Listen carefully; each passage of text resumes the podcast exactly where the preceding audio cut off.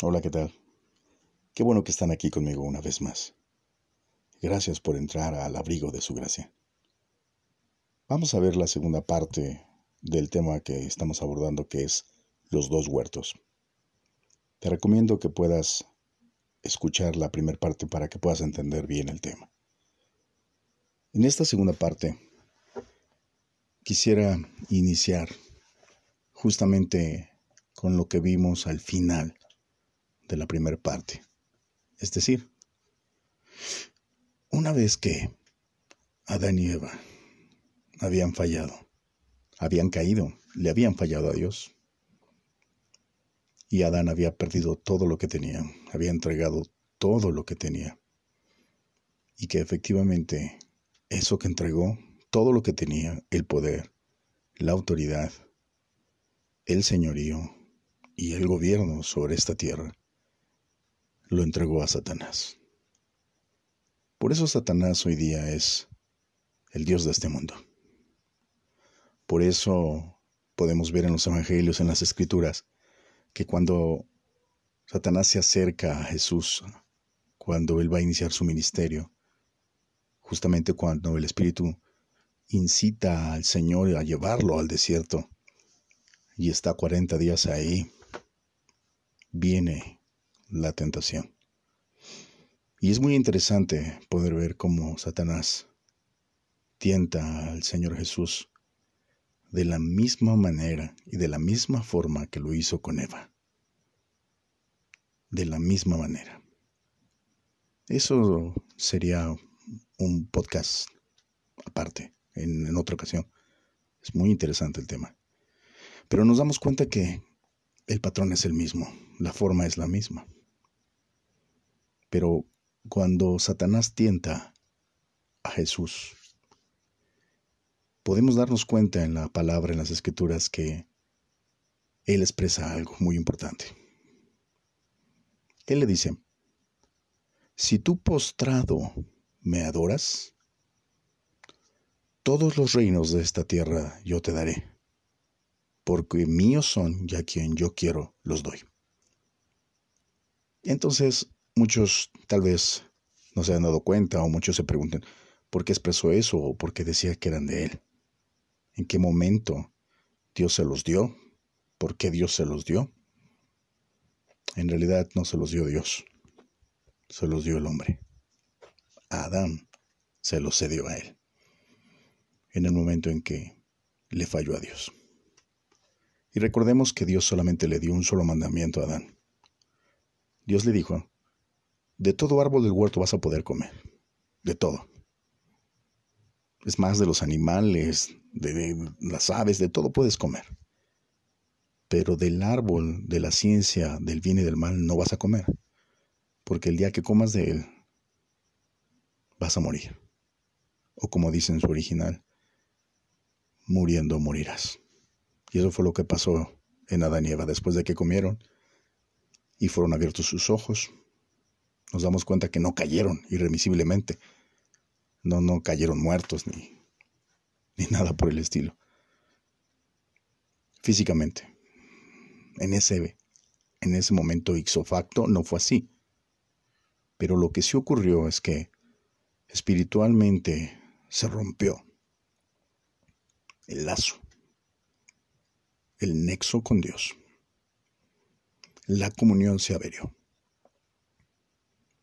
Y entonces nos damos cuenta que al averiarse eso, se distorsiona y se daña todo lo que había en Adán, por consiguiente en Eva.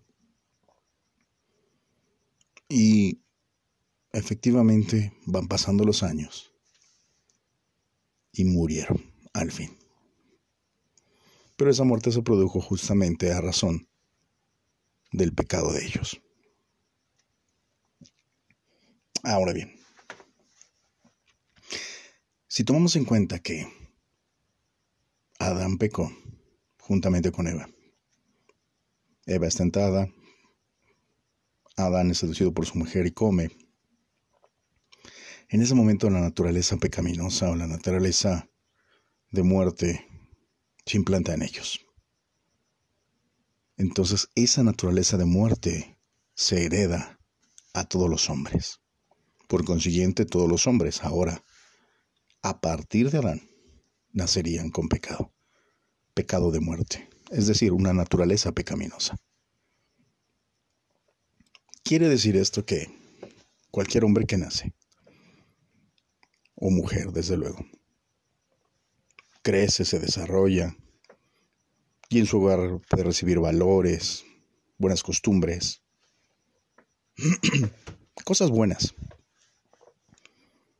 Podríamos pensar que, o podemos venir, puede venir a nuestra cabeza e identificar personas que, que son de buena, de buena familia, no en un sentido económico, sino en un sentido moral. Y esas personas siempre tuvieron un buen comportamiento, siempre fueron eh, ejemplo, hicieron cosas que tal vez nosotros nunca nos atrevimos a hacer, buenas, misericordiosas, dadivosas, pero aún con todo eso, aún siendo buenos, a los ojos de los hombres, claro, socialmente hablando, aún con todo ello, van a morir.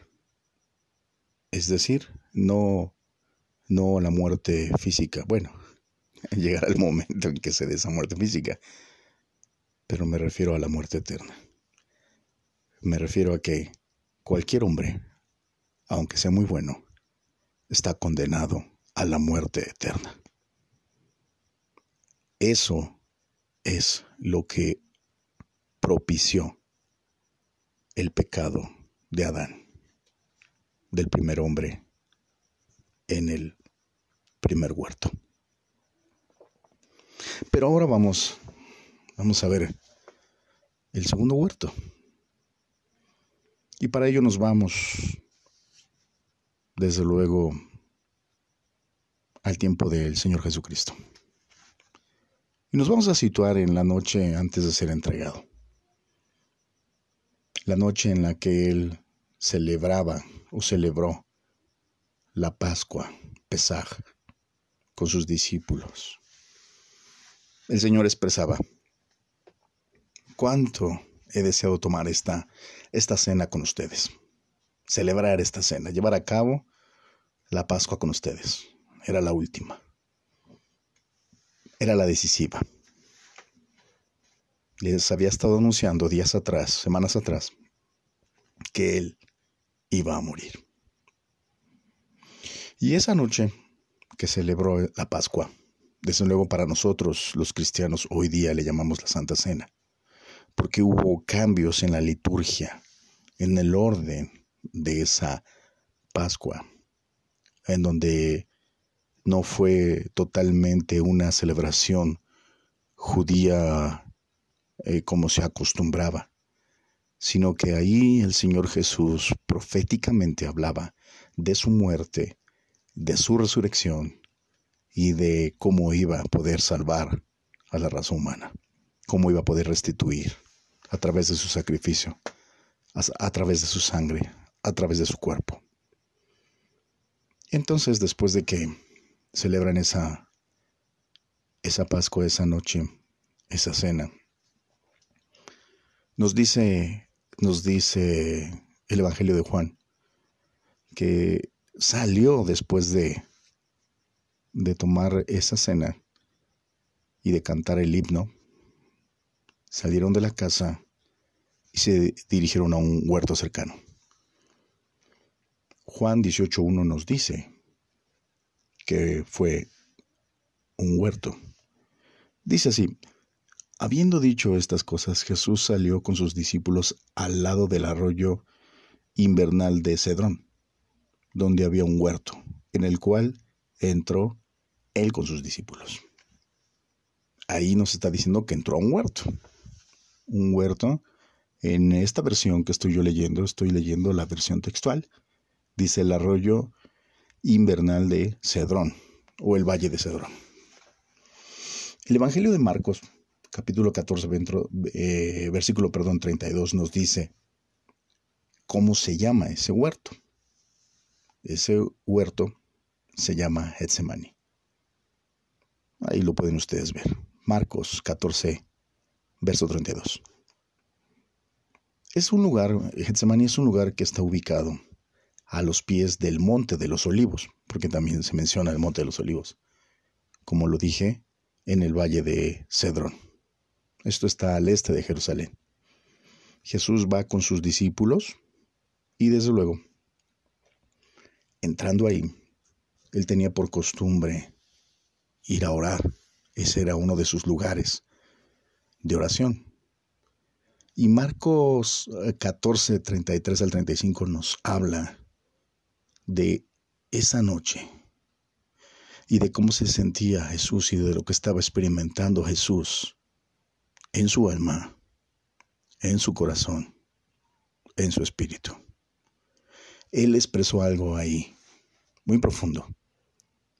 Él dijo, siento una tristeza que me está matando. Eso es lo que realmente expresa la escritura. Siento una tristeza que me está matando. Es decir, que Jesús comenzaba a experimentar en su ser la angustia, el temor y el peso del pecado de la humanidad sobre sí. Él comenzaba a experimentar la agonía de la muerte, como lo dice en Isaías 53, 6, solo puedes buscar tú en tu Biblia. Cristo sabía lo que vendría. Cristo sabía el castigo cruel al que sería sometido y la forma en que iba a morir. Lucas 22, 41 y 43. Cuando Jesús entra al huerto y se va a orar a solas, él comenzó a angustiarse. Él comenzó, comenzó a padecer. Y esa angustia que empezó a sentir la muerte sobre su ser, el Señor empezó a experimentar en su corazón y en su alma como como el crujir, como eh, vendría sobre de sí todo ese pecado. Ahora bien, cuando Jesús empezó a experimentar esto y su alma empezó a, a sentir esta angustia de muerte,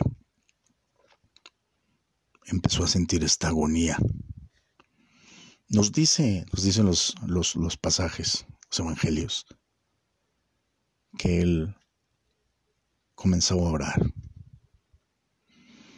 Y en su oración el Señor le decía al Padre, a Adonai Elohim, si es posible, pasa de mí esta copa. Si es posible, pasa de mí este cáliz. Cuando Jesús expresó, pasa de mí, la palabra griega es parafero. Parafero quiere decir hacer a un lado, quitar, evitar, eliminar. Lo que estaba diciendo el Señor Jesús es, quita esta copa de sufrimiento, quita este trago amargo de mí. Como lo puedes escuchar, el mismo Jesús le estaba diciendo al Dios eterno, busca otra forma, busca otra manera, porque ciertamente estoy a punto de claudicar. Si te preguntas si estuvo a punto de renunciar Jesús, sí, sí lo estuvo. Sí lo estuvo. Lucas, el Evangelio de Lucas capítulo 22, verso 44, da un registro importante. Lucas, quien fue un médico, nos refiere que Jesús sufrió un suceso fisiológico en sí, en su cuerpo, por la angustia. Esto, esto que, padeció, que sufrió Jesús, este registro que nos da ahí en Lucas, eh, se llama hematri, perdón, hematidrosis. La hematidrosis es la excreción de sangre o pigmentación de la sangre en el sudor. ¿Por qué se da esto? Hay registro de gente que ha padecido esto. Y esto se da bajo condiciones de gran estrés emocional. Es decir, que se rompen los, unos pequeños vasos capilares que están en las glándulas sudoríparas. Pero esto se da justamente por la angustia y el estrés extremo. Un estrés extremo en el que puede estar sometida la persona. Y eso es lo que le pasó a Jesús. Lo que quiero decir, hermano, es que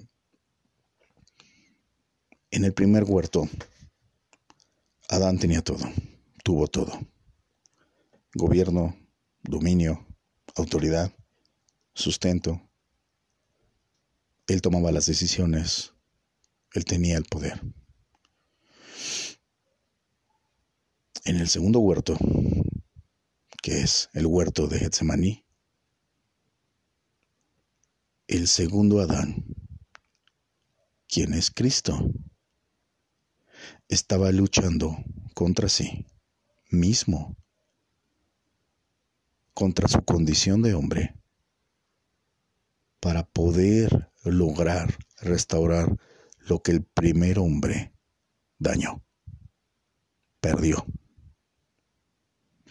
Y tal era el estrés, la angustia y el peso de la muerte que empezó a experimentar el Señor Jesús, que tuvo este episodio de la sangre en el sudor. Ahora bien, el verso 43 del pasaje de Lucas nos refiere que un ángel le fortaleció. Esa expresión de un ángel le fortaleció, la expresión griega es la palabra eniscuo. Eniscuo significa vigorizar, mm, fortalecer, transitiva o reflexivamente. Quiere decir que de alguna manera no llegó el ángel y lo tocó o le impuso manos o algo así. No, no, no. Lo que ocurrió ahí es que cuando, habla que en vigoriza, transitiva o reflexivamente, quiere decir que el ángel le dio argumentos a Jesús del por qué tenía que superar ese momento, del por qué tenía que enfrentar lo que venía, del por qué tenía que aceptar ese castigo y la muerte en la cruz. Porque ciertamente si nos damos cuenta en los pasajes, fueron tres veces, tres veces en las que Jesús oró al Padre y le decía, si es posible, pasa de mí esta copa, si es posible, no, no me metas en este, en este sacrificio, en este sufrimiento. No, no quiero entrar por este trago amargo busquemos otra manera, busquemos otra forma. Pero nos damos cuenta que el Padre guardó silencio. Fueron tres horas, porque si nos damos cuenta leemos, leemos los evangelios, los pasajes, nos damos cuenta que iba y tardaba una hora más o menos. Y regresaba y sus discípulos estaban durmiendo, durmiendo y les decía, ni una hora pudieron velar conmigo. ¿Cómo es posible? Y se iba otra vez. Les dijo, levántense, oren para que no entren en tentación. Y se iba y oraba una vez más y regresaba a la hora. Entonces, por lo menos tres horas estuvo Jesús orando al Padre, Adonai, que le contestara. Pero el Dios eterno guardó silencio. Y llegó el momento en que solamente llegó el ángel, es decir, que le envió un ángel. Y el ángel le dijo, no tienes opción, no hay otra manera, no hay otra forma en que podamos llevar a cabo esto o en que puedas, mejor dicho, llevar a cabo este, este plan de salvación. Solo tú lo puedes hacer, es la única carta. No hay un segundo Adán. Cuando hablamos del segundo Adán, la expresión segundo Adán nos dice que es el segundo hombre, que es como el primero, pero no da opción a un tercero. Es decir, solo hay otro igual como el primero, con la capacidad del primero, pero no hay opción de un tercero. No, no, no puede haber otro, un tercer Adán, no. Es decir, si recuerdan, comenté esto en la primera parte.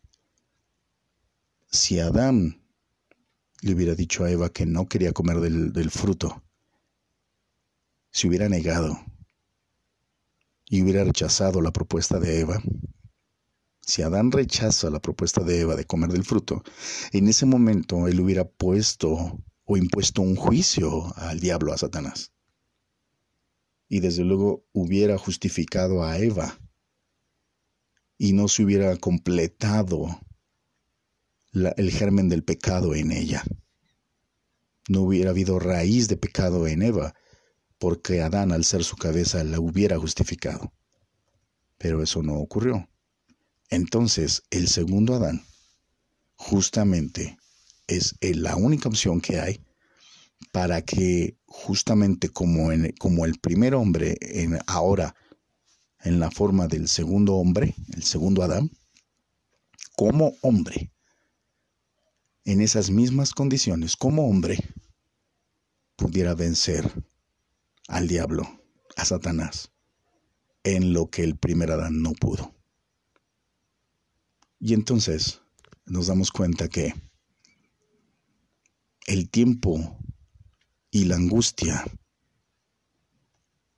que sufrió Jesús en el Getsemaní, en el huerto de Getsemaní, fue necesario y fue decisivo para la redención de la humanidad. En el huerto de Getsemaní, Jesús luchó contra sí mismo contra sus miedos, contra su angustia, contra sus pensamientos, contra su dolor, es más, aún contra su voluntad. Si Jesús hubiera desistido, si Él hubiera desertado, la humanidad se hubiera perdido para siempre. No hubiera habido redención. Así que en el huerto de Getsemaní es donde se inicia la redención de los hombres. Tú puedes verlo en Primera de Corintios 15, 22, Romanos capítulo 5, verso 19. En el huerto de Edén, Adán perdió todo. En el huerto de Getsemaní, Cristo comenzó a recuperarlo todo ya que para llegar a la muerte, para ir al Calvario, Jesús tuvo que tomar una decisión. ¿Cuál fue? Someterse a la voluntad del Padre. Por eso Filipenses 2.8 nos dice que fue obediente hasta la muerte, hasta el extremo de morir en la cruz. Así que nos damos cuenta cómo Jesús a pesar de todo, dice que aprendió obediencia. Y nos damos cuenta que Cristo se venció a sí mismo en el huerto de Getsemaní y ganó la redención de los hombres. Así que en el primer huerto se perdió todo. En el segundo huerto se ganó todo, ya que Cristo Jesús, al no tener pecado por nosotros, por el hombre, se hizo pecado. Y al morir y al no haber en él pecado, la muerte tuvo que soltarlo y él resucitó. Y cuando Jesús resucitó, entonces dio la oportunidad de poder justificar a los hombres por medio de la fe en que todo hombre sobre la faz de la tierra a partir de ese momento que creyera en ese sacrificio, en su muerte y resurrección, en su obra vicaria, sería salvo. Y entonces sería restituido y se le restauraría la salvación, la vida eterna. Se le restauraría la relación con Dios. Y aquí vemos cómo Jesús nos presenta al Padre y siempre nos habló de la paternidad del Dios eterno. Pero eso lo veremos en otro, en otro estudio. Así que en el primer huerto se perdió todo.